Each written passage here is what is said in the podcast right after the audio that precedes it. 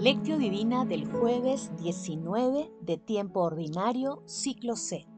Santa Clara de Asís, Virgen. Pedro, acercándose a Jesús, le preguntó, Señor, si mi hermano me ofende, ¿cuántas veces le tengo que perdonar? ¿Hasta siete veces? Jesús le contesta, no te digo hasta siete veces, sino hasta setenta veces siete.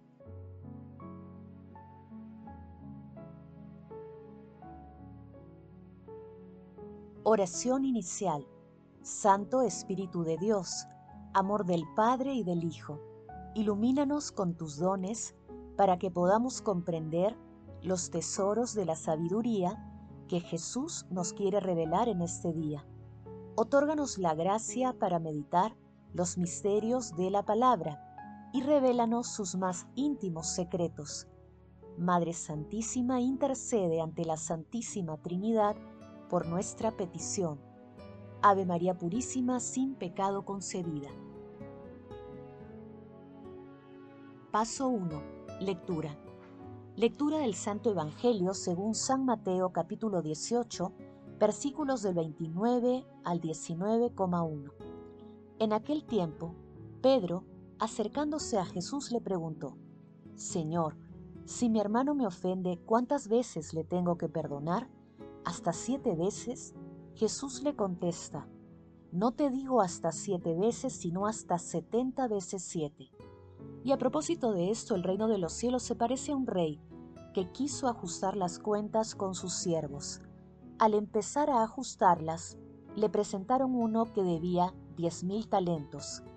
Como no tenía con qué pagar, el Señor mandó que lo vendieran a él con su mujer y sus hijos y todas sus posesiones, que pagara así. El empleado, arrojándose a sus pies, le suplicaba diciendo, Ten paciencia conmigo y te lo pagaré todo. El Señor tuvo compasión de aquel siervo y lo dejó marchar, perdonándole la deuda. Pero al salir, el siervo aquel encontró a uno de sus compañeros que le debía cien denarios, y agarrándolo lo estrangulaba diciendo, Págame lo que me debes. El compañero arrojándose a sus pies le rogaba diciendo, Ten paciencia conmigo y te lo pagaré. Pero él se negó y fue y lo metió en la cárcel hasta que pagara lo que debía. Sus compañeros, al ver lo ocurrido, quedaron consternados y fueron a contarle a su señor todo lo sucedido. Entonces el señor lo llamó y le dijo, Siervo malvado, toda aquella deuda te la perdoné porque me lo pediste ¿No debías tú también tener compasión de tu compañero como yo tuve compasión de ti? Y el Señor, indignado, lo entregó a los verdugos hasta que pagara toda la deuda.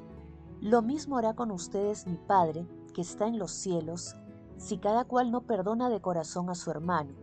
Y sucedió que cuando acabó Jesús estos discursos, partió de Galilea y fue a la región de Judea, al otro lado del Jordán Palabra del Señor, gloria a ti, Señor Jesús.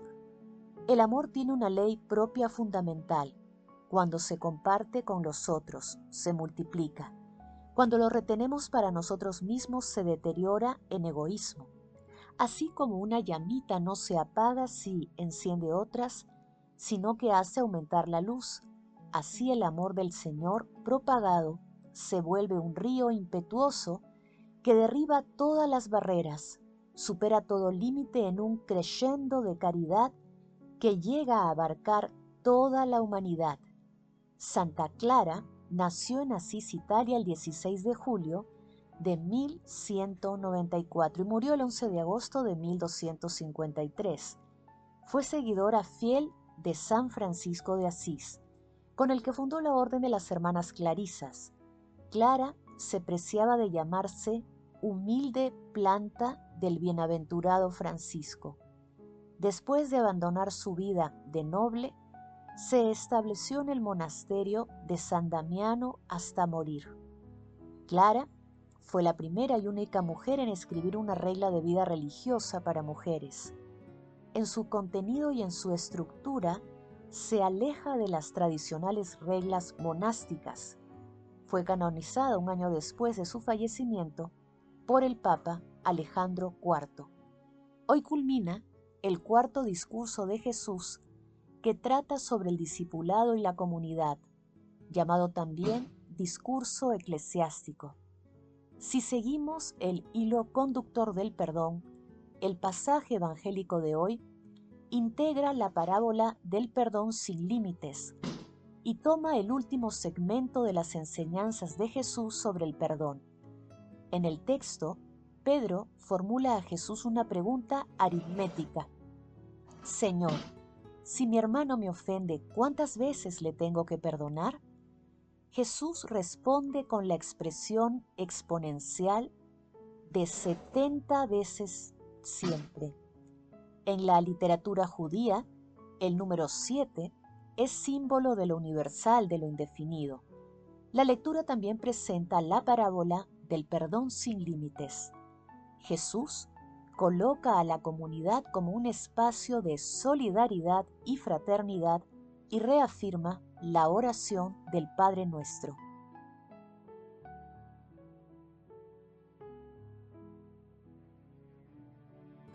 Paso 2. Meditación. Queridos hermanos, ¿cuál es el mensaje que Jesús nos transmite a través de su palabra?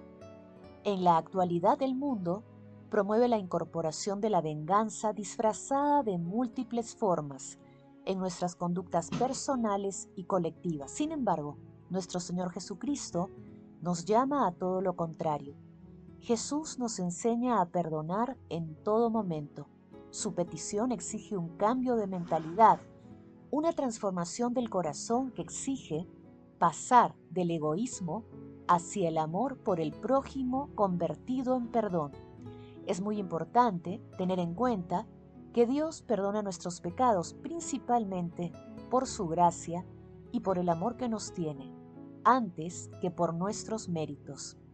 Jesús nos amplía los horizontes con su amor convertido en perdón, que si se comparte con el prójimo, se multiplica.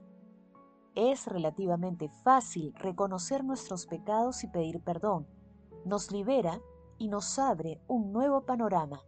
Pero perdonar de corazón a los demás muchas veces resulta difícil, porque tenemos que derribar nuestra soberbia y egoísmo que promueven sentimientos de venganza haciendo silencio en nuestro corazón y mirando los ejemplos de perdón que nos dio Jesús, respondamos, ¿cuáles son las razones por las que me resulta fácil o difícil perdonar?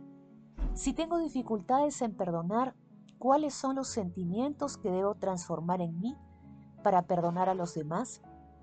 Que las respuestas a estas preguntas nos permitan acercarnos más a nuestro Señor Jesucristo. Jesús, María y José nos aman.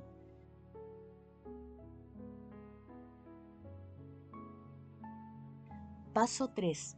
Oración. Padre Eterno, que guiaste misericordiosamente a Santa Clara hacia el amor a la pobreza, concédenos por su intercesión que siguiendo a Cristo en la pobreza de espíritu, merezcamos llegar a contemplarte en el reino celestial. Señor Jesús, que revelaste en cada acción tuya la misericordia de Dios Padre, Envíanos los dones del Espíritu Santo para que seamos misericordiosos con nuestros hermanos, como Dios Padre y como tú eres amado Señor, y que desterremos de nuestros corazones todo sentimiento de venganza. Amado Jesús, por tu infinita misericordia, concede a las benditas almas del purgatorio la dicha de sentarse contigo en el banquete celestial, y a las personas moribundas concédeles el perdón y la paz interior para que lleguen directamente al cielo. Madre Santísima, Madre de la Divina Gracia, intercede ante la Santísima Trinidad por nuestras peticiones. Amén. Paso 4. Contemplación y acción. Hermanos, contemplemos a Dios con una homilía de Juan Crisóstomo. Dos cosas, pues, son las que de nosotros quiere aquí el Señor, que condenemos nuestros propios pecados y que perdonemos los de nuestro prójimo, pues aquel que considera sus propios pecados estará más dispuesto al perdón de su compañero. Y no perdonar simplemente de boca, sino de corazón. Porque, ¿qué es lo que pudo haberte hecho tu ofensor, comparado con lo que tú te haces a ti mismo cuando enciendes tu ira y te atraes contra ti la sentencia condenatoria de Dios? Nuestros mismos enemigos nos harán los mayores favores. Y no digo solo los hombres. ¿Puede haber algo más perverso que el diablo? Y sin embargo hasta el diablo puede ser para nosotros ocasión de la mayor gloria, como lo demuestra la historia de Job. Sí, pues el diablo puede ser para ti ocasión de corona. ¿A qué temes? A un hombre enemigo. Mira, si no, cuánto ganas sufriendo con mansedumbre los ataques de tus enemigos. En primer lugar, y esta es la mayor ganancia, te libras de tus pecados. En segundo lugar, adquieres constancia y paciencia. En tercer lugar, ganas mansedumbre y misericordia porque quien no sabe irritarse contra quienes le ofenden y dañan, con más razón será suave con los que le quieren. En cuarto lugar, te limpias definitivamente de la ira, y puede haber bien comparable a este, porque el que está puro de ira evidentemente también estará libre de la tristeza, de la que es fuente la ira, y no consumirá su vida en vanos afanes y dolores. El que no sabe irritarse no sabe tampoco estar triste, sino que gozará de placer y de bienes infinitos. En conclusión, cuando los otros aborrecemos, a nosotros mismos nos castigamos y al revés, a nosotros mismos nos hacemos beneficio.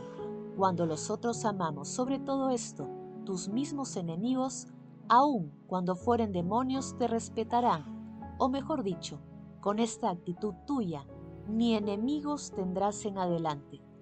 Esforcémonos, pues, por no odiar a nadie, a fin de que Dios nos ame.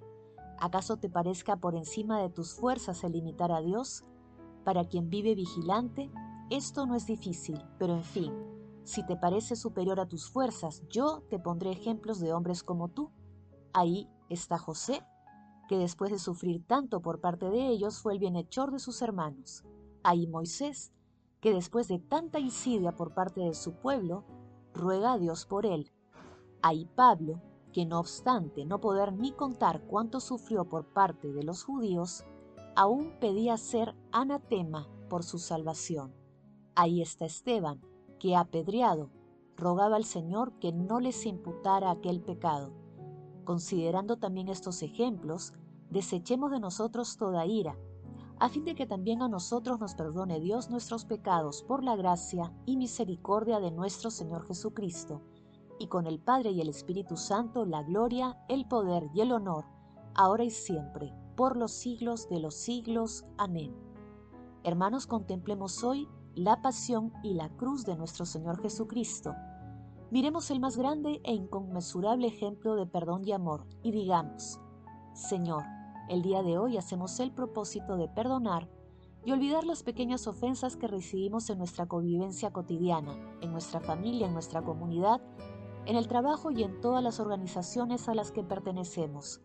Nos comprometemos a esforzarnos en disculpar y comprender a los demás, disimulando sus defectos, así como a reconocer la pequeñez de nuestro perdón frente a la inmensidad del perdón que otorgó a la humanidad nuestro Señor Jesucristo en el momento de entregarte su Espíritu.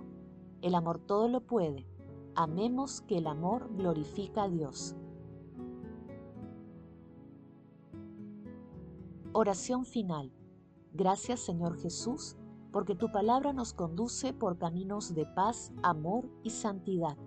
Espíritu Santo, ilumínanos para que la palabra penetre a lo más profundo de nuestras almas y se convierta en acción. Dios glorioso, escucha nuestra oración. Bendito seas por los siglos de los siglos. Madre Santísima, intercede ante la Santísima Trinidad por nuestra petición. Amén.